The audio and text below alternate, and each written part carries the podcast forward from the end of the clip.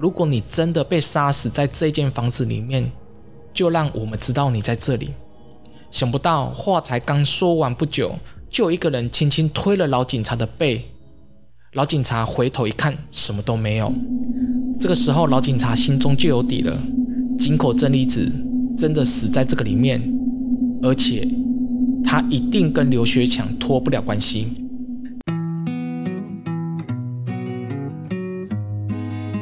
每周介绍一本好书，我希望能够跟你分享书海里面各式各样的世界，暂时离开烦躁的生活。进入一个属于你我的私人意识空间。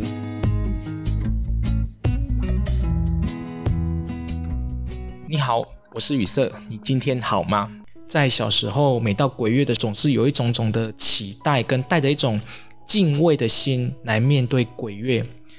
我记得，当鬼月快来临，然后在农历七月一号。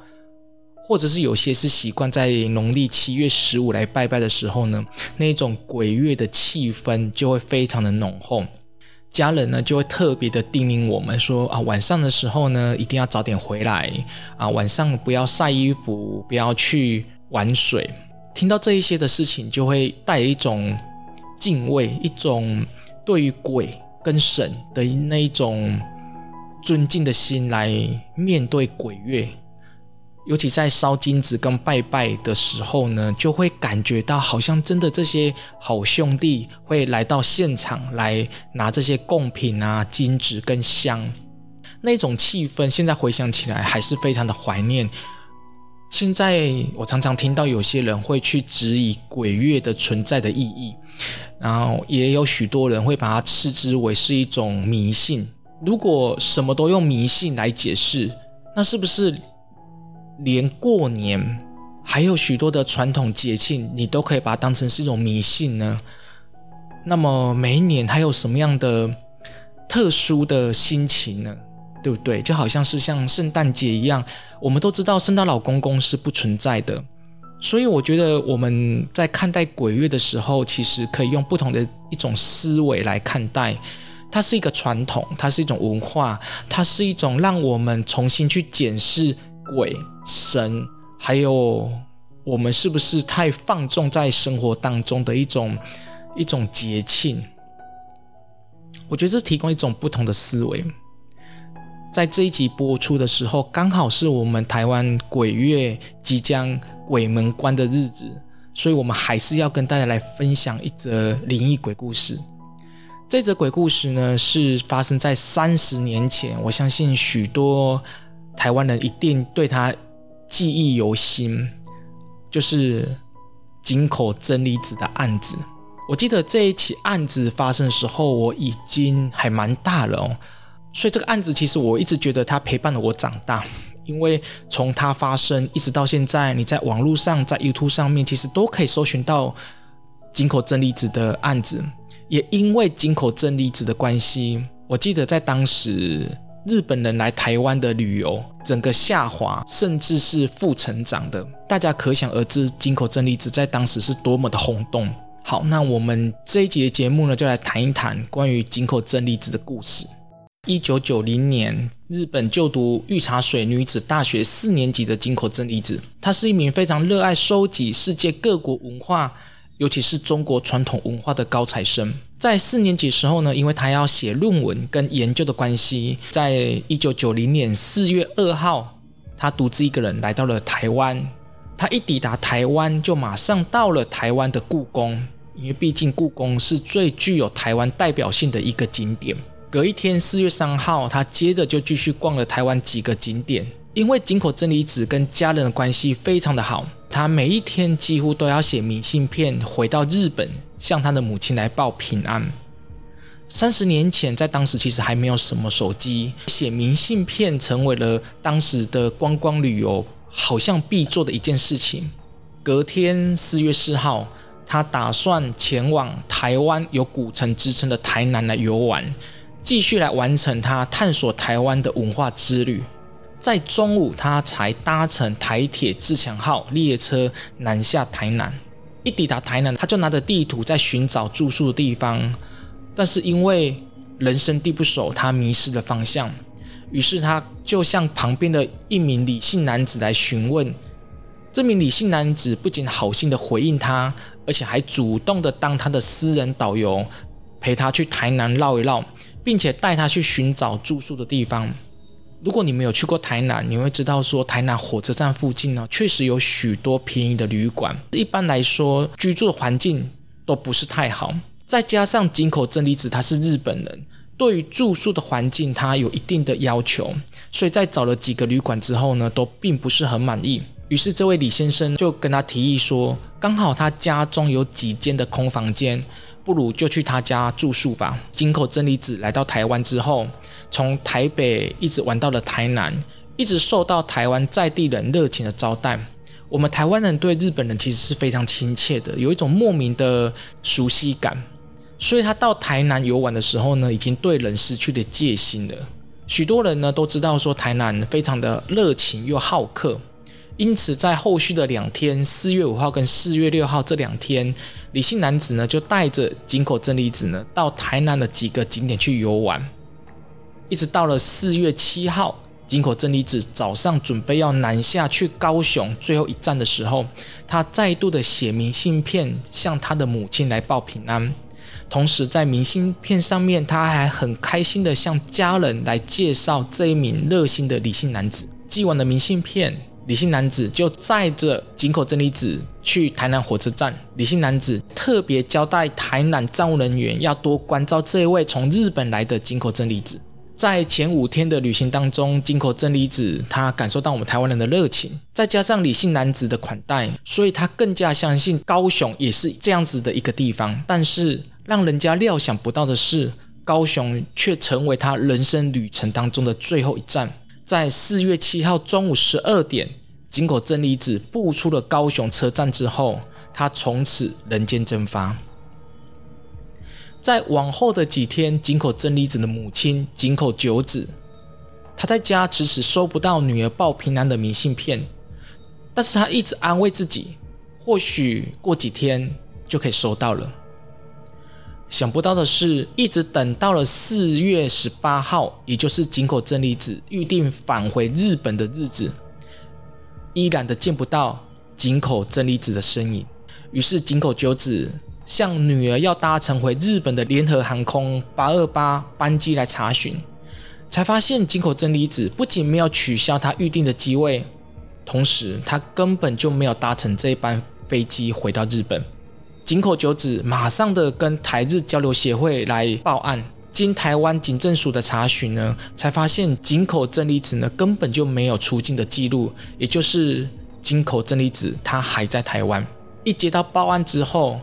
全国的警察机关马上进行地毯式的搜索，这是影响到台日两国关系的一个案子。因为台日关系十分的良好，再加上井口真理子是当时台湾史上第一起来台观光消失的日本人，这起案子马上登上了台日跟国际的新闻版面。一开始，警方把案子的线索锁定在井口真理子在最后一封明信片上面提到的这一名李姓男子。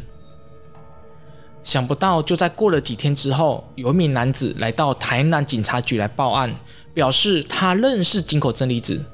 原来他就是警察一直在寻找的这一名李姓男子。他向警察详细的说明那三天当中跟井口真理子互动的过程，以及交代清楚井口真理子最后去高雄的车班时间，还有跟站务人员沟通的整个过程。警察依据他的口供，一一的去比对之后，排除了李姓男子涉案的可能性。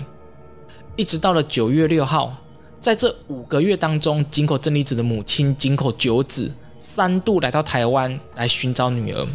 并且一个人呢在高雄车站独自一个人发放寻找女儿的寻人启事海报。事情一直来到了十月，这一起案子呢终于有一丝丝的线索了。有线报指出，有一名高雄的计程车司机刘学强，他在井口真理子失踪之后的几天，每天都是以车子为家，行踪相当的诡异。警方一接获这个线报，马上的反查刘学强计程车的同行，计程车同行也透露了，刘学强在井口真理子失踪之后的几天，几乎每天精神恍惚，还在车子里面摆放大量的佛像跟护身符，甚至在休息跟等待客人的期间呢，也都不轻易的下车。在车上只是摆放一小尊的神像，不知道为什么越变越大，变成了将近两尺高的神像。最后，刘学强直接的把这一尊两尺高的神像粘在引擎盖上面。这些怪异的举动都让专案小组觉得这名刘学强跟这个案子好像有一丝丝的连结。他们将刘学强约谈到案之后，发现刘学强的精神状况不稳定，而且供词反复无常。再加上当时也没有其他有力的证据，因此只能将他释放回去。时间来到了隔年一九九一年的三月四号，有人再次向警方来报案。表示刘学强可能是杀害井口真理子的嫌疑犯，而报案的人竟然就是刘学强的家人。据刘学强的家人表示，在井口真理子失踪之后的几天，刘学强就向家人来索取金钱，表示要购买一台全新的车子来当成是计程车。因为刘学强跟家人关系非常非常的不好。再加上他从小就有精神跟情绪失控的问题，因此呢，家人一开始并不同意。想不到在家人拒绝之后，刘学强竟然拿出了井口真理子失踪的报道，向家人说：“这个女生是我杀了，我杀了井口真理子。如果你们不给我买车，我再杀死一个人也没有差。”家人听到了刘学强这一席话之后呢，一开始只是把他当成是对家人的情感勒索，所以呢，并没有把他当成是那么一回事。就在刘学强向家人要不到钱买车子之后的几天，他竟然再度跟家人说，每天晚上都有一位穿着白色衣服的女生来找我，是井口真理子。刘学强说，每天晚上都有一名女生在窗户外面哭泣。渐渐的，那名女子很清楚的就站在外面，死盯着他。有一次，他听见了女生的哭泣的声音，他一睁开眼睛，井口真理子就贴在他的眼前。他问刘学强：“你为什么要杀我？”也因为刘学强连续两天向家人提及了井口真理子这个名字，于是家人就觉得。这里面真的有鬼，就向警察局来报案。警方依据家人的报案线索，认为刘学强涉案的可能性非常非常大，再一次的约谈刘学强，同时呢，还派出了另外一支的队伍前往刘学强的家中来搜索。刘学强的邻居向当时的警方来透露说，在案发的那一段期间，有看见刘学强在户外的院子焚烧东西。更可怕的是。只要刘学强出外开计程车不在家的时候，几乎每天都会听见有一个女生在刘学强的房间里面一直哭，一直哭，一直哭。因为邻居他们已经受不了了，就向刘学强来询问说：“为什么你家有一个女生都在哭泣呢？”想不到刘学强听到之后，马上脸色大变。刘学强被逮捕之后，他也没有反驳，坦诚的犯案。我们将时间拉到一九九零年的四月七号，井口真理子来到了高雄的日子。刘学强他看见了井口真理子独自一个人来到了高雄车站前的建国三路的骑楼附近。一开始呢，他以为井口真理子呢是刘英，他看井口真理子呢长得非常可爱，于是呢他就上前去搭讪，才发现他是日本人。他们两个人用笔谈呢，才知道说井口真理子呢正在寻找合适的住处。于是呢，刘学强呢就跟前面那位李先生一样，就骑着机车载着井口真理子呢四处去找住宿的地方。就像我刚才所说的，井口真理子呢她是女生，她又是日本人，所以大家可想而知，她对住宿环境的要求呢会比一般人再高一点点。高雄火车站附近很难找到便宜又好的环境。刘学强呢就跟他表示说，他的住家刚好也有空房间，那不妨呢就住他们家吧。因为在台南遇见了好心的李先生，井口真理子也把刘学强当成是一名非常热心的台湾人，就答应了他的要求。他们放好了行李之后呢，刘学强就带着他前往了澄清湖、凤山、大同百货等等之类的地方去游玩。经过了一整天的相处，刘学强呢就以为井口真理子呢是一名好亲近的女子。于是晚上一回到住处时呢，他就要求和井口真理子发生关系。看似好礼又亲近的井口真理子，强力的拒绝了刘学强的要求。被拒绝的刘学强躺在床上呢，越想越不甘心。就在隔天的四月八号的凌晨，他拿起了平常在射杀猫跟狗的十字弓，走向了井口真理子的房间，打开了他的房门，向他的太阳穴射出了第一箭，接着又连续向头部射了三箭。确定井口真理子没有气息之后，将他的头颅砍下来，放入的塑胶袋，连同作案穿的衣服、作案用的十字弓，还有井口真理子的背包，分别的丢弃在不同的地方。为了要分散警方的注意，同时他想要嫁祸给井口真理子曾经跟他说过的那一名台南李姓先生。他载着井口真理子的头颅跟身体，连夜的骑机车从高雄往台南的方向前去。返家之后，他担心被邻居发现家中的证据，他就将带有血迹的床单、衣物，还有井口真理子睡过的床板，在不同天的晚上，在院子里面直接把它焚烧掉。因为定案要有证据。在头颅、尸体、杀人工具都找不着的情况之下，警方他也没有办法将刘学强来定案，甚至呢，案子送到检察官那边还被退回。警方呢，为此还特别查了刘学强四月七号连续几日的水表，发现呢，那阵子所用的水量呢，比平常日还要多。以一度为一吨来计算的话呢，刘学强在那段期间呢，用了将近五吨的水。这表示说他在那段期间呢，确实有用大量的水来清洗物品的记录。有一名非常资深的老警察在搜寻刘学强的家中的时候呢，他们就先对空屋来合掌祷告。他就对空屋说：“井口真理子，我们是警察，为了你的案子，我们前来。如果你真的被杀死在这间房子里面，就让我们知道你在这里。”想不到话才刚说完不久。就有一个人轻轻推了老警察的背，老警察回头一看，什么都没有。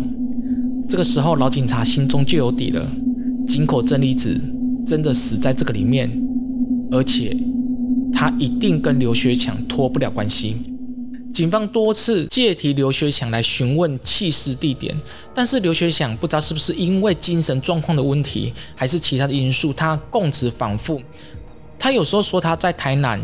有时候呢，说尸体呢是在高雄，有时候呢又说他是在台南县，有时候又说他跟这起案件完全没有关系，所以警方呢就速度呢在台南、高雄、台南县这个几个地方呢来来回回去寻找他口中所说的弃尸地点，但是一无所获。有一天，警方载着刘学强在他所指定的地点四处搜寻尸体的时候，已经来到了晚上八点多，那个时候大家都还没有吃饭。但是呢，刘学强竟然跟警方说：“我肚子饿了，我想吃一碗面。”当时的警方呢，就顺口对刘学强说：“你还没有吃，我们也还没有吃。为了你的案子，我们跑来跑去。不然你说清楚弃尸的地点到底在哪里，我们就可以去吃饭了。”刘学强竟然真的就跟他讲清楚了井口真理子弃尸的地点：台南市崇明十三街一处空地的大树底下。在当时，警方也真的吓了一大跳，但是也有许多的警方认为，这么容易就让刘学强说出尸体的地方，那一定是骗人的，就不要再去相信他了。但是当时的杨子敬警察呢，就认为说，不妨呢再姑且相信一次。在三月九号，专案小组前往刘学强所说的弃尸地点再次开挖，想不到的是，在一棵大树底下，真的就挖出了一百多块的大小尸骨。因为已经挖到了尸骨了，所以呢，专案小组就带着刘学强呢到空地里面。刘学强一看到尸骨就双腿发软，痛哭流涕。他请求井口真理子的原谅。其实关于弃尸地点呢，也发生许多现在想起来非常不可思议的灵异事件。当时就有许多的小孩在空地骑脚踏的时候，看见一名女子蹲在大树底下哭泣。那那些小孩子呢，根本就不知道怎么处理，于是呢就跑回家呢，去跟家人说起这件事情。当家人陪小孩子来到空地去找这名女子的时候呢，她消失了。还有一名业务经理在傍晚刚好要在空地附近来拜访客户，于是呢就把车子停在这棵大树底下。他办完事情，正准备开车离开的时候，有一名没有头的女生就趴在挡风玻璃前面。这个空地里面发生许许多多无法解释的事情。当时南部登革热非常盛行，市政府派人在这一大片空地准备来除草，想不到呢，就除到大树附近，除草机就坏掉了。不管怎么修，就是修不好。第二次呢，是地主想将这一片空地呢整理成停车场，挖土机开进去整地就坏掉了，怎么修就是修不好。拖出来之后，第二天再进去还是一样，挖土机再次故障，最后地主就直接放弃了。第三次是地主想将这一块空地租给人家来当钓虾场，店家派人去整理整地，再次发生了机械故障的问题。还有一件非常可怕的事情呢，我觉得现在说起来也非常的不可思议，就是刘学祥他准备要弃尸时候呢，是以焚尸烧体来处理，他火一烧人就跑了，马上就有邻居报案，消防车很快就把火势扑灭，但是奇怪的是。消防人员竟然没有进入到空地当中来查看，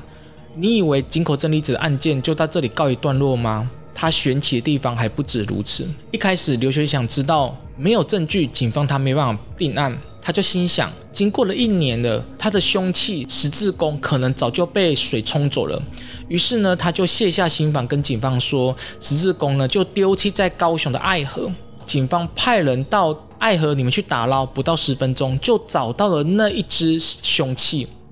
因为这么大一条爱河，仅用十分钟不到就找到凶器，这太不可思议了。所以呢，当时的媒体呢就还说是警方故意在事前先丢下了一支十字弓，还有井口真理子所携带的手电筒、万用刀跟阳伞这些遗物，通通被刘学强丢到了高雄的垃圾车上面。这么小的东西，一定是找不到的。但是很奇怪的就是，在当时的垃圾清洁队员在处理的时候，发现这些东西都太新了，还可以用。于是呢，就有清洁队员把它拿回家。这些清洁队员不知道为什么，就只是把这些遗物带回家而已。经过一年了，完全都没有使用它。这几名的清洁队员向家人表示，这些东西把它捡回家之后，一整年下来，全家大小病不断。井口真理子的案件呢，发生到现在已经超过三十年了，许多的灵异传说到现在还是在当地不断的流传。比如说，像是弃尸的台南空地，地主已经卖给了建商来盖大楼了，在期间多次也有请怪手来整地，每次怪手在整地的过程当中呢，就是会再次故障。还有在二零一九年发生在台南的大楼分尸案，巧合的是。这个大楼的基地就是当年的弃尸地点，至今刘学强还是在监狱当中。虽然三十年过去了，狱方提出了三次保释的请求，但是却没有人愿意为他保释，也没有人愿意提供给刘学强在保释期间的住所。他的家人还对警方说：“如果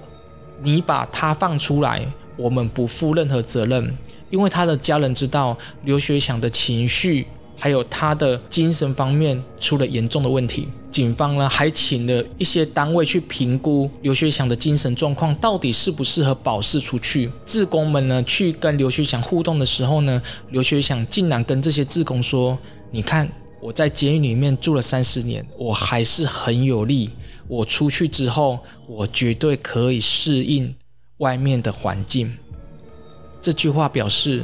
他对杀死井口真理子。一点悔意都没有。好，我们的故事就说到这里哦。我相信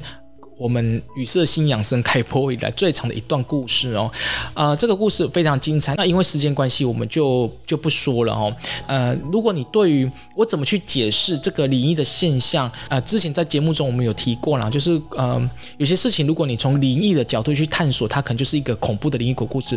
但是它其实有很多的角度可以去分析。我刚刚提到，就像精神分析啊、心理学啊等等之类的啊、如果你想要听我的说明的话，那不妨就在这个 Podcast 啊，或者是 YouTube 上面啊，就直接在下面留言。那或许有机会呢，会再讲一集进口真理子我对这个案子的一个精神分析啊，或者是灵学的一些角度的的一些我个人的看法。好，那我们今天的节目就到这边告个段落喽。如果你还喜欢雨色性养生的节目，欢迎你在节目当中呢跟雨色来互动留言，或者是按赞，能够让更多人来收听雨色性养生的节目。那我们就到这边告段落喽，拜拜。